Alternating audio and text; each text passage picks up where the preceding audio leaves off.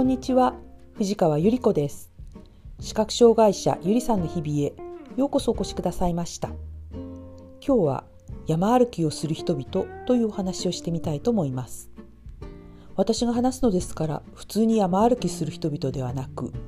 弱視や全盲などの視覚障害のある人々がサポートを受けながら山歩きするというお話です。最初に申し上げておきますが私が経験した話ではありません。えそんなことができるの？と驚いたお話です。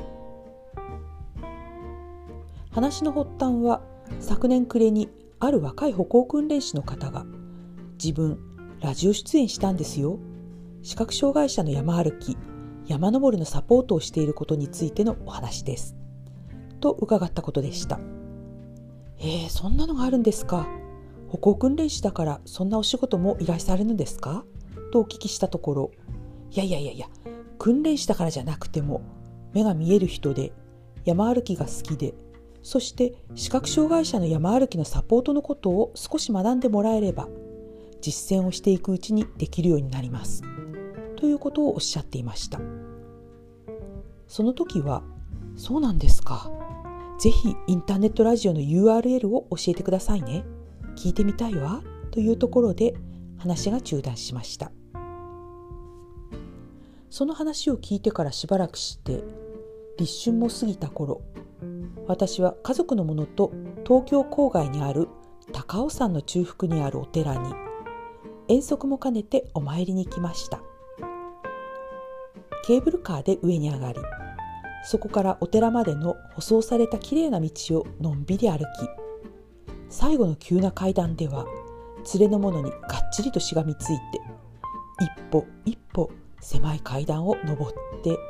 高さと広がりを感じてドキドキしていました。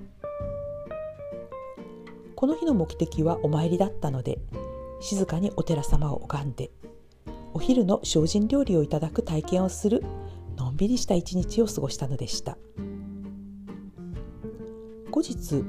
ご案内いただいたラジオを聞いてその高尾山へ下から歩いて登る登山道を視覚障害者とサポーターたちがゆっくりと登山するというお話を聞きました。一人の視覚障害者に前後二人のサポーターがつくそうなのです。目の見えにくいあるいは見えない人は前のサポーターのリュックに取り付けられた、えー、固定ロープおにぎり白状の代わりには登山ストックを持つということでした。常に前を歩くサポーターの真後ろに位置してしっかりと足裏で地面を感じて歩くそうです。後ろのサポーターは視覚障害者の足元を注意して見ています。好きなことだったからまたやってみたい。どうしたらまた自分の好きなことで自分をご機嫌にできるだろうという思いというのは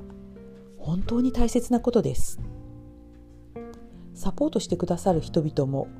やってあげるではなくて自分も山が大好きだからちょっと視点を変えてみて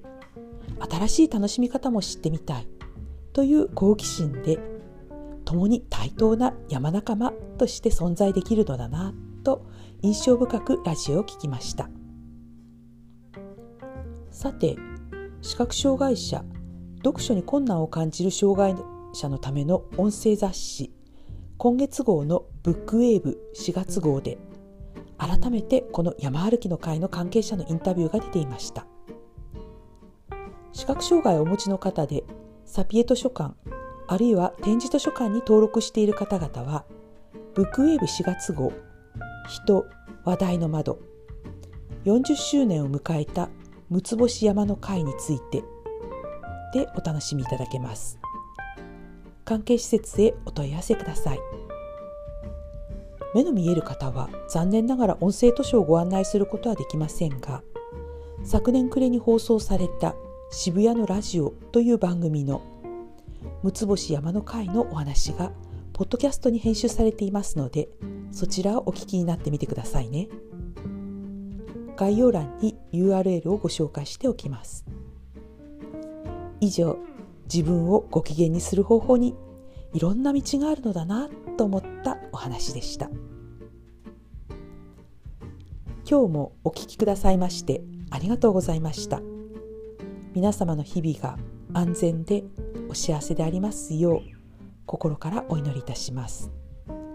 ではまた次回。